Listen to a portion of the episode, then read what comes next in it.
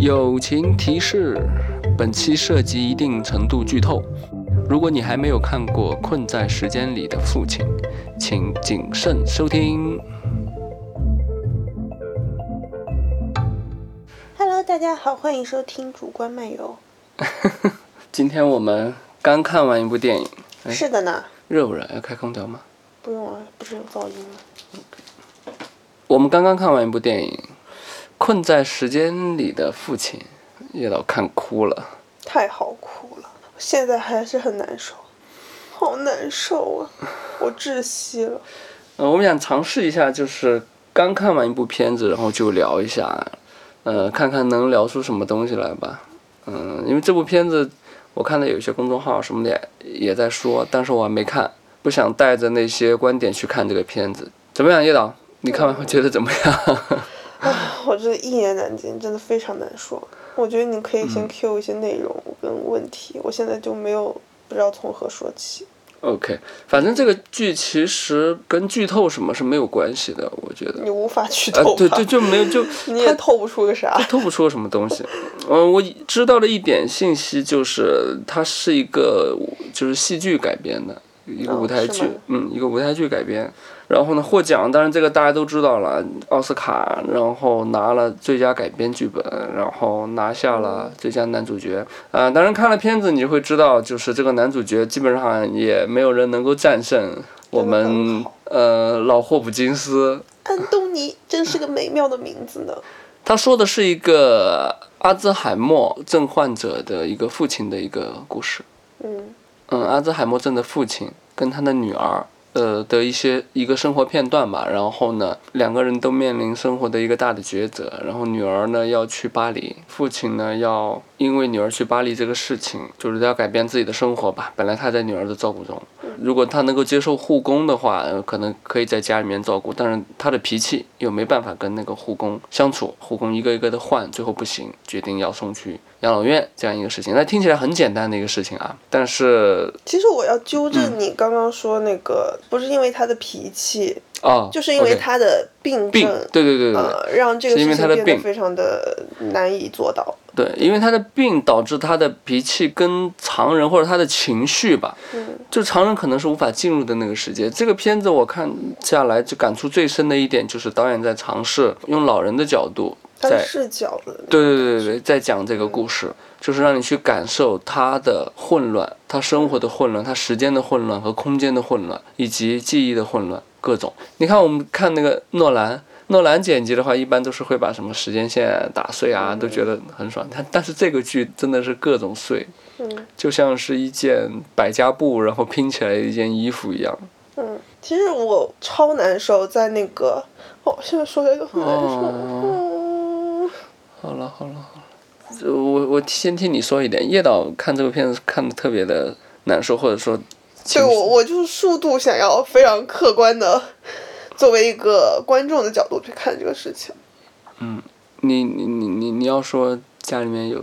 对，这倒没关系。嗯，对我现在就是又想到那个感觉，所以没关系，我抽离一下，抽离一下。其实从最开始那一幕那一场戏，我就有知道他要写一个什么样的故事，因为我之前是不知道他这个题材以及他的故事。然后一开始那场戏，其实他太真实了，他其实一场戏把一个阿兹海默症的一个老人的病症非常典型的就浓缩的表达出来了。其实那那会儿你可能还没有意识到，是你看到了后面你才发现。对我是第二场才意识到的，这就是就身边有这样经历的人跟完全没有的人的一个是一个一个区别。我到第二场戏我才反应过来，他在说一个阿兹海默症的患者的故事。对，因为我外公不是就有类似的病症嘛，嗯，就是之前他还在世的时候，然后在第一场戏里面，就是那个老人他就是展现了一些病症，其实是非常典型的。就是如果家里有这样类似的老人的话，大家应该会非常感同身受的。就比如说会健忘啊、易怒啊、嗯阴谋论啊，就是他会藏起自己的东西，但是他会忘了藏在哪里，然后就会污蔑边上的人去偷了他。嗯嗯然后这个东西就会变成一个雪球一样越滚越大，就是他再也不相信任何人，嗯他就会越发的去藏匿，或者是去把自己的东西给放到一个自己都不熟的地方，然后他会忘记这个事情，然后就找不着了，对，然后他就越发觉得这个世界很危险新。的一轮的循环来了。对，这是很可怕的事情。包括他后来对于他亲生女儿的那种污蔑，嗯，就特特别容易发生在这个病症的老人他们身上，就是他会把最恶毒的话跟最啊，曲解的一些想嗯法灌加在他身边最亲近的人身上。嗯，其实这也是这个病症带来最痛苦的一个对周围人吧，也不是周围人，绝对是对哦最亲近的人。嗯，就可能是因为最亲近的人会跟他相处的更多，包括可能会给他带来一些让他感受不是很好的事情，但那确实是因为他生病了，或者是边上的人想要照顾他，嗯，而产生的让他觉得啊、一种隔阂或者是一种自己的不适，从而他会把这个不适放大，然后去编造出一一套觉得你就是对他不好，或者是你就是在迫害他之类的一些非常伤人的话语，然后他会把这个话直接抛向他最亲近的人。嗯这个东西是非常现实的。我觉得这个矛盾就是包括整个片子下来，它都会贯穿在父亲跟女儿的关系里。就是女儿在对于这个父亲的照顾以及她自己个人的生活之间，她其实是一直在在平衡跟努力的去想要两全的。嗯。但后来其实发现这个东西失控了嘛，就不太能够两全嘛。照顾一个长辈的这个过程中，其实你是很容易产生一种自责、自责的感觉的。嗯，这个感觉其实就来自于平衡的失控。就是我特别想要好好的让他好好的活下去，但同时我发现我的方怎么也式无法怎么也无法让他好好的。对我只能用一个更坏的、看起来更坏的、更冷酷的方式去让他生存下去，以及平衡好我跟他之间的关系。这个事情就是无法去、无法可逆的，就跟这个病一样。最难受的一点是什么呢？其实就是最开始我意识到导演用这种视角去讲故事的时候，嗯，然后因为这是我第一次看到这样的视角。其实讲阿兹海默症的东西很多，大家都是站在一个同情心和同理心的角度去看啊，我们应该对这个老人做什么。然后，嗯，包括我可能毕设之前拍的我跟我外公的那个一个相处的一个纪录片，也是站在我作为一个孙女的角度去看待这个事情的。嗯但其实我发现这个东西其实还不是真正的同理。嗯嗯嗯，对，他是他这个角度是完全让我就把我打的语无伦次，就是哑口无言的，就是一下一个巴掌打过来的那种，然后就会让你觉得当时你做的非常多的对这个老人做的非常多的事情是非常的会无力吗？觉得？就是不理智的，哦，不理智。就是你你说的好像就是我都是为你好，其实就跟父母对孩子一样，就是我都是为你好，但其实你根本不知道他经历了些什么东西，你甚至觉得他就是真的在故意，甚至你看那个剧里，就是那个男人，他会说你是不是在故意这么做？对，对，就是你甚至会觉得他就是看你不爽，他就故意在刁难你，因为太不合理了，就是他说出的那些话太伤人了，你就会产生这样的，或者说他的情绪特别的小孩子气。这个片子就用一个半小时的时间告诉你他那边的感受是怎么样。他一两件事情，因为他会反复的出现，然后有时候会倒着来，有时候会顺着来，然后他会出现记忆的混乱嘛，然后把一些几个不同的碎片又拼在一起来演。这个是一个非常怎么说很新鲜的一种方式，在说阿兹海默患者的这样一个事情。一种非常绝望的感觉，就我看到后面，我真的好绝望。就是我也不知道什么是真实，什么是对过去，什么是虚假的梦境和什么是回忆。就是他一切都是错乱的，然后他甚至也没有想要去给你理清楚，他甚至会越来越乱。等于就是看到后面，就是整个人陷入到一种跟老人一样就绝望的嗯状态里。他还有一个际遇混记忆混乱的点是什么呢？这个直到我们看到最后才反应过来嘛，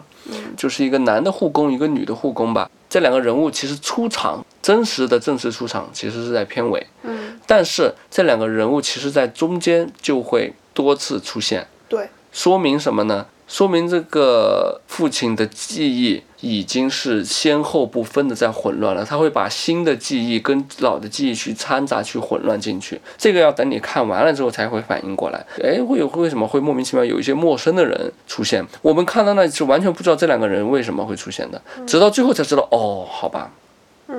呃，我外公也有挺类似的经历，嗯就是他他在非常早年的时候，他其实就是跟村子里的一个人，那个人就是我们都不认识，都特别早远前的记忆，然后就是跟那个人可能有一些过节，然后他会把这个人的形象套用到可能最近的一些事件中，嗯，然后他会阴谋论说，哦，这个人又来。讨我的债了，或者是这个人又来害我了，又来想想要、呃怎么诬陷我之类的。然后，但这个人可能早早就已经死去了，就是会经常出现这种记忆错乱、记忆混乱，然后自己写了个新剧本。对，就是把剧本，而且他的逻辑会非常自洽，嗯嗯，他会把自己整个就包裹在这个逻辑里面，自己编编顺了，然后信的不行。对，特别顺，就是他 拿出去可能当剧本说，大家也信，就是也成立。但是你你作为旁观者，你是无法说服他说，哦，你这个东西是假的，所以你也很难受啊、他就会一直沉溺在这里面。嗯，其实前面难受是因为源自于我个人的一些体验，所以让我难受。嗯，其实到最后，其实是霍普金斯他那个爆发，就是他那场哭，像小孩子一样，就是我要找我的妈咪，我的妈咪赶紧带回家。那个妈咪出来的时候，我看你已经受不了了。对，就是哦，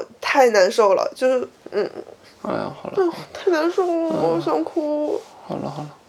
啊，大家真的要去看，你真的会哭。嗯但是其实其实可以说到说到霍普金斯的表演，我就可以说几句。嗯，对我先既然说到那个妈咪那一下，我就可以先说一下这个。他那一下出来，我真的是觉得一个老人无助感的一个最高潮，就是在那里。嗯，你想象一下，一个八九十岁的老人，他只有回到童年的那种感觉，就是找妈妈可以解决一切问题的那个状态，因为他已经没有任何的办法了来解决他的困扰和那个紧张，因为他其实每天早上起来感觉是很紧张的，因为每天早上起来东西都太新了。都不一样。对他要去适应，然后每天早上一起来，他还要极力的保持自己没有病的一个状态。对他，他在里面还有这样的展，这样的一个展现。比如说，他跟女儿说一个什么话，他马上意识到他说错了。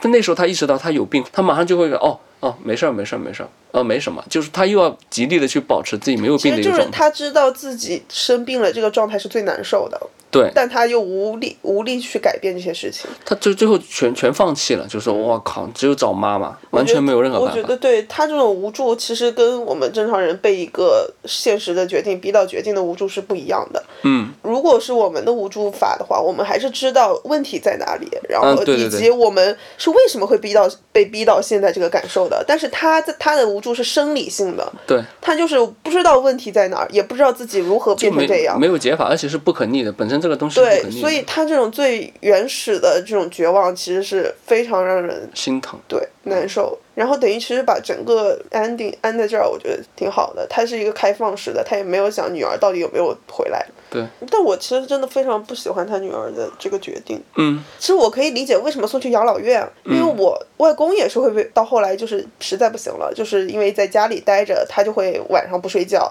在那儿闹，觉得好像有人在埋伏要去迫害他或者什么的，就是他会闹得家里人也不安生。然后送去医院，他就会逃回来，因为他觉得自己没病。然后医生也觉得算了，你就不要住院了。然后找护工，他又觉得护工偷他东西。其实就是你把所有的方式试过了以后，你送去养老院，其实我是理解这个女女儿的，嗯包括她的爱人，真的就是也耐心到了极限之类的吧，耗就是尽吧。嗯对他是里面也被有展现。对，他是被整个压力压迫到一个绝境，其实我是理解，但是他去法国。就是去到另外一个国度，把自己的父亲留在这儿，我是非常不理解的。因为你就算是一个健全的老人，你把他留到，我觉得你至少都会产生一些怀疑，跟我是不是应该带他走？啊，这里可以插一句，因为他们两个人其实相依为命，他其实没有别的亲戚的，因为他住在伦敦嘛，那伦敦就是他一个人。就是这种女儿在前半前整个三分之二营造出来的那种无私感，或者是对于这个父亲的关爱，一下子让我觉得非常的脆弱，嗯，就是非常不可靠。他为什么会做出这样的决定呢？就是他他还是一个自自以自我生活为上的一个决定，然后我就会觉得非常同情这个父亲。我我因为我我没有这样的生活体验哈，我也是一个观众的视角来看的话，我对他女儿有一点理解的点在哪儿呢？因为他没有说他父亲就得病多长时间了，他女儿也说他是很不容易才遇到这样一个人的，但是他面临一个问题，就是要去法国，嗯，就像你说的，他试了各种各样的方法，但是我觉得为什么不能把老人带到巴黎的养老院呢？因为对他来说都是一个新的地方，都是充满恐惧，但至少他的女儿会在他更近的地方。哦哦，你是这么想，你应该把他带去巴黎是吧？对你同样是住养老院，呃，这个因为我们没有去做功课就不知道了，比如说是不是涉及签证呃，对，我不知道会不会有这样的问题啊。不知道。但我我不我不理解，就是嗯你应该每天去，因为我妈妈之前我外公病的稍微严重一点以后，就是她真的会去基本上是每天都会去的，因为你隔一段时间去，你就不知道这个老人的病会变成什么样子，这就是很可怕的地方，就是他有可能你已经认不出来你或者什么的。他其实需要很多陪伴的。对，然后就我不理解，对，所以对这个结局就非常的遗憾。但是他女儿因为也是只有一个人，一个我觉得有东西方的那个里面，因为西方比较注重，他也会很注重自己的个人感受。嗯，再一个东方会比较崇尚一个就是奉献的那个，尤其是呃父母身体发肤受之父母。母在不远游。对，就是类似于这样的。西方可能在文化传统里面这一块儿是没有东方这么这么强烈的。但是我们回到一个现代社会客观的来说的话，我也稍微有点理解他女儿的一点，就是他女儿其实年纪也不小了。呃，在剧里面的一些蛛丝马迹来说的话，其实没有也没有一个很好的一个个人生活。我们只能相信这个剧里面说的，姑且认为他巴黎的这位伴侣是他深思熟虑之后的一个一个决定，因为他很多地方展示出来，他对他父亲其实是已已经是很大的耐心和照顾的。啊，我不是在批判他去巴黎我就是觉得他为什么没有带他父亲去巴黎的养老院？哦，OK OK，对，好吧，那我们说这个剧里面的一些我们有印象的一些细节，嗯。对，因为情感上的东西，我觉得每个人看的话，相信都会有很饱满的一个情感的一个激荡的反应吧。因为这个片子确实在情感上面 对对人的刺激太大了。嗯嗯。那在细节上面，你有什么印象？嗯，首先需要讲的就是霍普金斯他的表演。嗯。他还有一个就是我刚刚说，为什么我在一开始就感觉他是一个阿兹海默症老人的状态，嗯，是因为他的呃一些细节的表演，他是有一种怎么形容这个词，有一种片段式的感觉，嗯。就是他的情绪不是连续的，他就会可能揪着你这个话题又就说下去了，他会放弃自己原来的问疑问，嗯对对对，片段式的，包括他的情绪，包括他的状态以及他的思路，嗯非常真实的一个嗯，就表演其实也是碎片化的。对，就是他那个老人，因为可能就是因为他的注意力跟记忆力的问题，他就是那样的一个状态。其实就跟我外公很像，所以我会留意到这一点。嗯，然后包括他的，比如说你留意到嘛，就是那个塑料袋整理完了塞在口袋里，以及那个叉子，叉子对放进口袋里，然后可能会藏起来，嗯。之类的，就是他的这种细节的东西，当然也是剧本的功劳，很多东西我觉得，嗯嗯嗯，就是这种东西我我觉得是非常好。然后他在比如说对话的过程中，他的一些状态都是拿捏到的，他不是专门为了对话的目的去对话的。嗯，他在给反应的过程中，我觉得是非常有细节的。比如说你跟他说一句话以后，他会啊。哎，你要是不说，我也会说这个，嗯，对他会一个啊下意识反应一下，对因为他又走神了，他又溜号了，或者是他又没没在意你在说就好像一下又跳线了，对，就是他会经常会有这样的过程，嗯，好多次。对我觉得特别好，特别真实。我我觉得这一他这个影帝可能是最近好几年奥斯卡最名副其实。对货真价实的一个影帝吧，我觉得可以这么说。嗯，尽管前面还有一个小丑啊，叫好像是菲尼克斯吧，他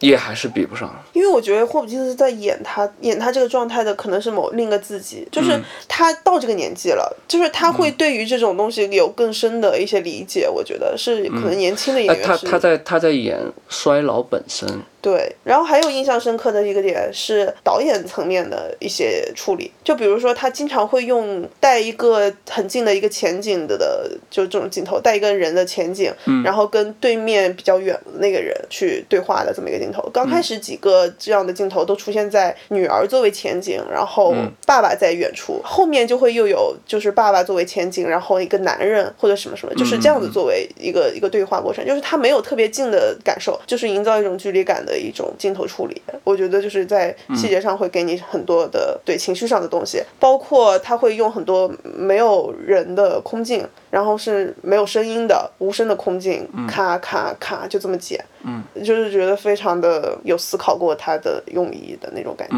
我这里面的要提的细节还是声音方面的。这个戏的那个配乐，我觉得非常好。呃，有很多那种交响的、古典的什么歌剧啊什么，那那那是老人听的那些音乐，就歌剧的东西它其实西。又又内容本身的东西有点偏。对我说的，我说的配乐就是专门为片子写的一些那个配乐，基本上这些配乐都是在反映那个老老人的心情，就老人的情绪。他每次那些声音出来，就是他没有什么具体的旋律，都是一些噪音的东西，就是很当代的一些一些用法，有点像敦刻尔克里面那个音乐的那种吧，就是完全是在渲染情绪跟那个氛围。当然，它没有敦刻尔克用的那么强烈啊，因为敦刻尔克整个的那个压抑感就非常明确的那个。这个每次那个声音出来的时候，都是老人非常慌乱的时候，就感觉他出问题了。他用这个声音在提醒你，就有一个电子的声音这样，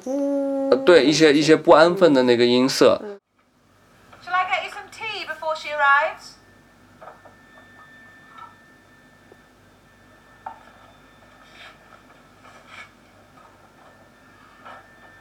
Where's the painting? What painting? Lucy's. Oh, you're mixing this up with your flat. There's never been a painting there.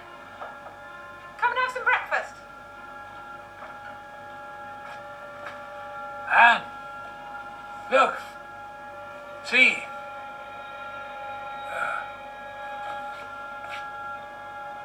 Anne. Here's your tea. Uh, Don't let it get cold.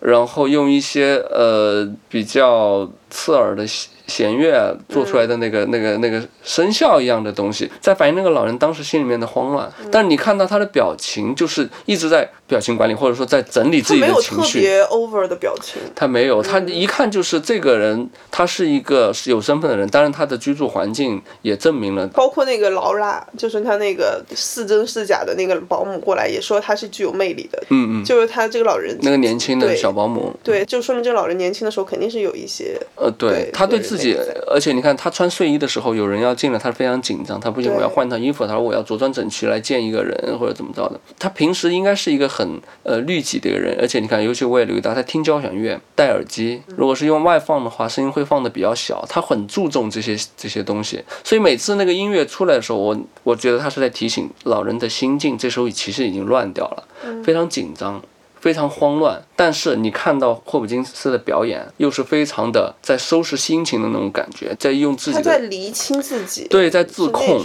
每次还要说啊，我我没有问题，其实我可以很好的自己生活。然后他每次都强调这是我的公寓，这是我的公寓，他对家的那个概念是非常强烈。对，其实这这个点也非常戳我，就是他会，就是这这一类老人，他们到那个阶段以后，他就会问很多非常常识性的问题，嗯就是他每问一次，这是我的公寓吧，觉得非常的因为戳心。你外公好像也有房子这个点，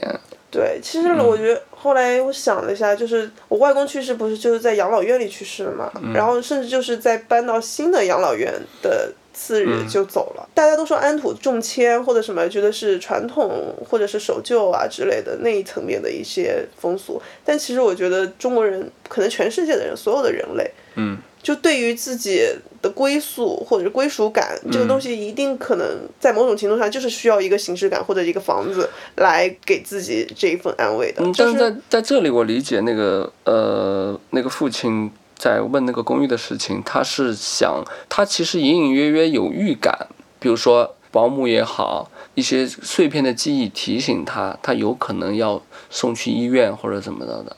他在用这种我知道这肯定是某一个最表层的一个恐、呃对恐慌嘛。他强调这个，他在问这个房子是不是我的，我觉得他是在求一个生活的一个安稳了，他不想改变他的环境。人就是需要活在自己熟悉的、有安全感的一个属于自己的一个地方，这其实是最最表层的一个渴望嗯嘛。包括他可能对于手表，就是呃呃，对手表的那个执念。对对对，这种执念就是他贯穿全篇。你看他在那个最后在那个养老院里面打开门看到走廊的时候那个表情，嗯，那个惊讶，但那会儿他已经在那儿活了几个星期了，对，所以我那那时候也确实很戳人。就是我们不是在看的时候也说嘛，就是他说、啊，原来已经过了几个星期，又是又是第一视角惹的祸，就是的观众也说啊，原来已经几个星期了。对然后你就发现他原来已经成段的丢失记忆了，就是他已经把这几个星期的记忆都丢就是掉了。每次都是新的，其实我觉得他到最后有一些到了一个比较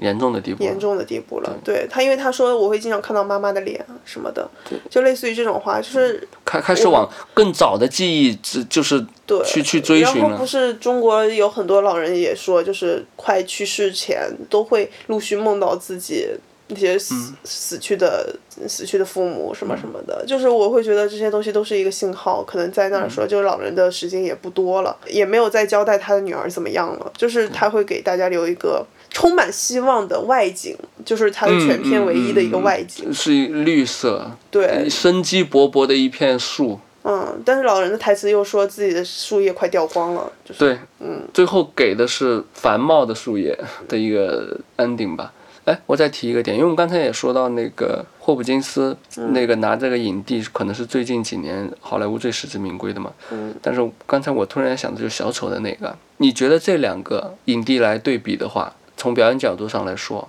为什么霍普金斯会更难一些？我们会觉得他会更厉害。你还你还记得小丑吗？我记得小丑小丑的表演。，小丑当然很好了，但是我觉得，呃，首先第一点是我对霍普金斯更共情，啊，就是小丑他站在嗯他更像是一个戏剧性人物，嗯就是我像是在读故事一样。嗯就是他是故事里面非常有魅力、有吸引力的一个主人公而已。他的故事发生在离我非常远、非常久远的一个地方，一哎个，他倒是像在我们在看一个舞台剧的感觉。对，然后他诠释的非常的生动，嗯，然后让你觉得他成立。但霍普金斯这个就是觉得他就是你隔壁的一个老人，嗯或者他甚至就是你的姥爷，他在扮演生活本身的那种感觉。对他就是一个纪录片里的姥爷。哎，这个是我想说的一个点，因为我觉得他这个片子也拍出了一种那种生活纪录片的感觉。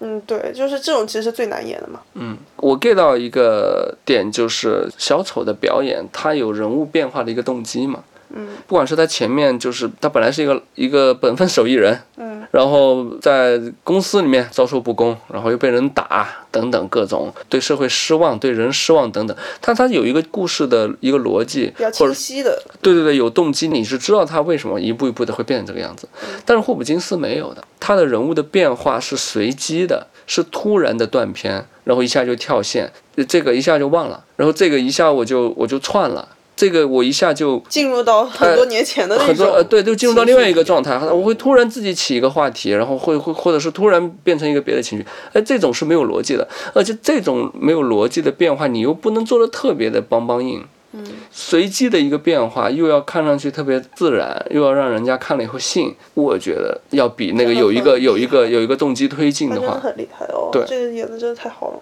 我整个就是大崩溃，呵呵因为演的太好了。哎，那我再比较一个东西，反正咱们这个是主观比较，我们再比一个，因为跟他同届的最佳影片，无意之地啊，对《无依之地》，我看完以后，我自己说实话，我觉得这个应该是最佳影片。如果我这两部戏，投这个。呃，这两个戏如果是我来投的话，我我会投《困在时间里的父亲》。OK，那我们要说一下我们的理由。那你觉得是为什么？你为什么会投那个父亲这边？想想啊，嗯，首先肯定这个剧作更更牛逼，就在我看来，哎，咱们现在就说为什么牛逼。嗯，就是就是它这个非线性的，其实就是非常难难呈现嘛，就是在导演层面上，你剧作当然可以随便写啦，就是啊，他一下这儿一下那儿，那我觉得导演能把它加上演员的表演，把它呈现的让你觉得哇如此流畅。嗯，呃尽管细碎，然后甚至他也在递进，嗯就是在混乱中递进，有的。的这种感觉，然后对于这个演员的呃信任感嗯也没有被中断，就是他是一直持续下去的。嗯然后他甚至在这个父亲，在这个女儿以及一些边缘人物什么的，嗯就是他的这个比重节奏也衡量的很好，就权衡的嗯很好，就是也不是只 focus 在父亲的心理刻画上，嗯对比如说那个那个男朋友，其实也用了很多力气在刻画他。对，然后整个就是非常的克制，在我看来，其实挺克制的，嗯整个的做法，呃，没有特别多多余的煽情，最后那一下可能是比较煽情的地方。嗯，对对，就那一处。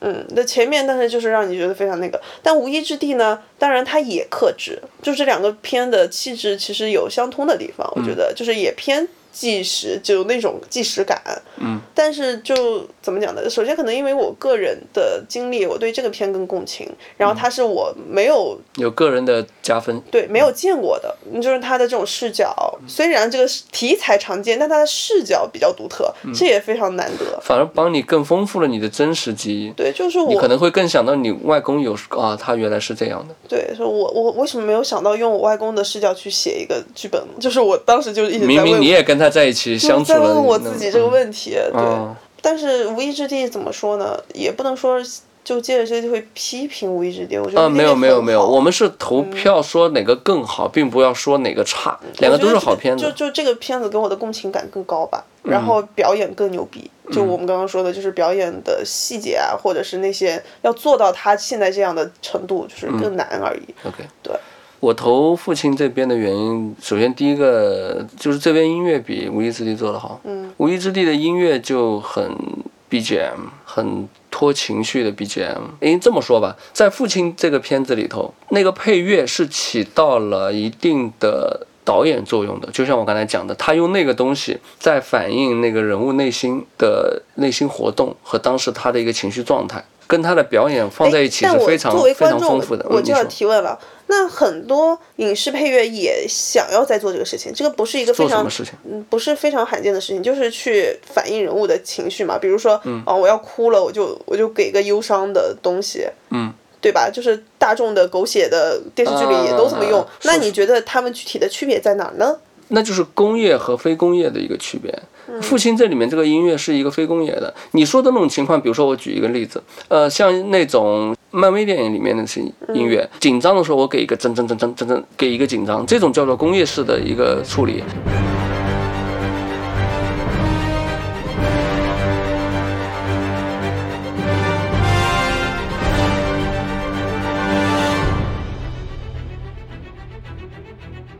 就是好莱坞大片里面那些音乐，现在已经也影响到国内了。很多国内的电影去做音乐，就会说：“哎，你给我一个好莱坞式的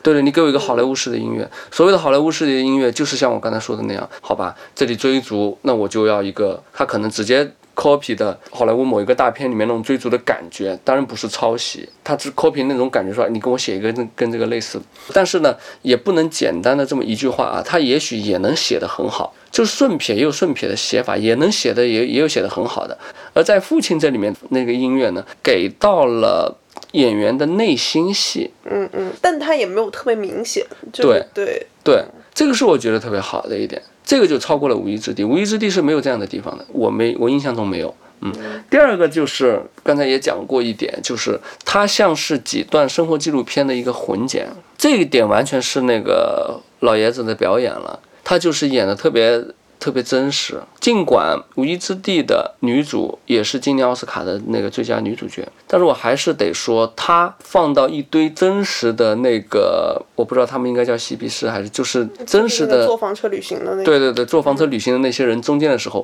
你能一眼看出来她是个演员，其他人不是。当然，霍老爷子没有把她丢到一堆那样的人物里面去啊，但是他是独角戏，独角戏的难度就又上台阶了。他跟女儿的对手戏基本上也是他在释放，女儿就是一个捧哏的一个，我很多时候我理解为他是一个独角戏的一个状态。嗯所以在这方面来说，我也认为他这个片子技高一筹一点。同意，OK，最后一个问题比较严重了。好怕呀，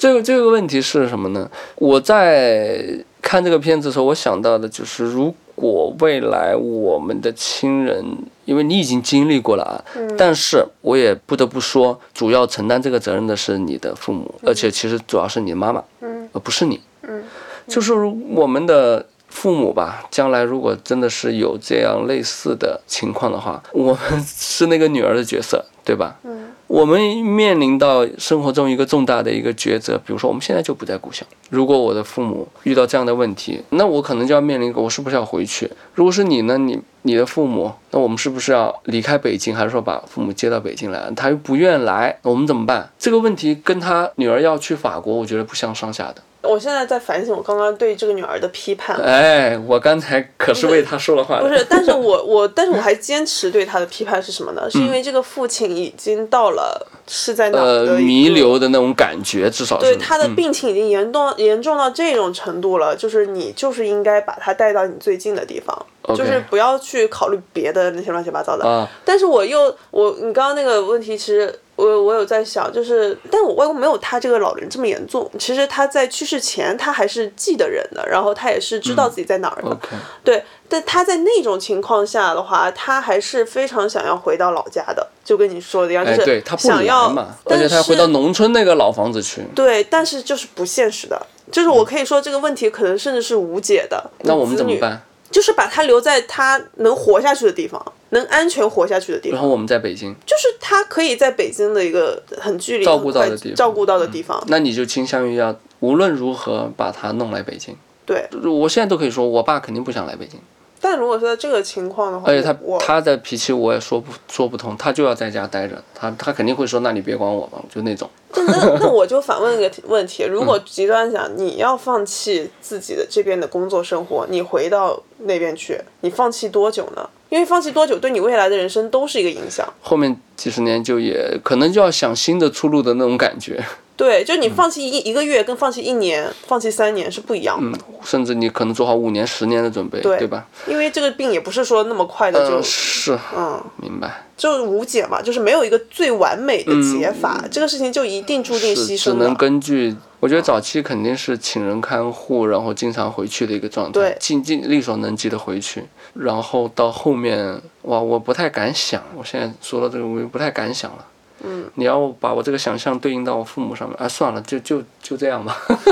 但是我觉得很好的一点是，这个片子真的是前所未有的让我去正视这个问题。嗯，这个片子第一次让我非常感同身受的。再一次换位思考的去想这个问题，我发现我之前做的所有的换位思考都是不成立的。嗯，你肯定比我感触要深。对，就是我我之前再多也是一个同情者的换位思考是不对的。就是我看了他这他给我一切视听处理以后，我就更感同身受的感觉到啊，他们的世界原来那么无助。嗯，对，我觉得这就是这个影片的力量跟它的价值所在。我就不管那些什么表演啊，什么那些不说那些技巧层面的东西，我觉得它本身用这么一个想法，以及它我成功的做到了，我觉得就是它特别伟大的地方。嗯嗯这个片子真的不错，也是我们最近看的最好的一部片子吧。对，嗯我可以这么说，最好的 OK，那最后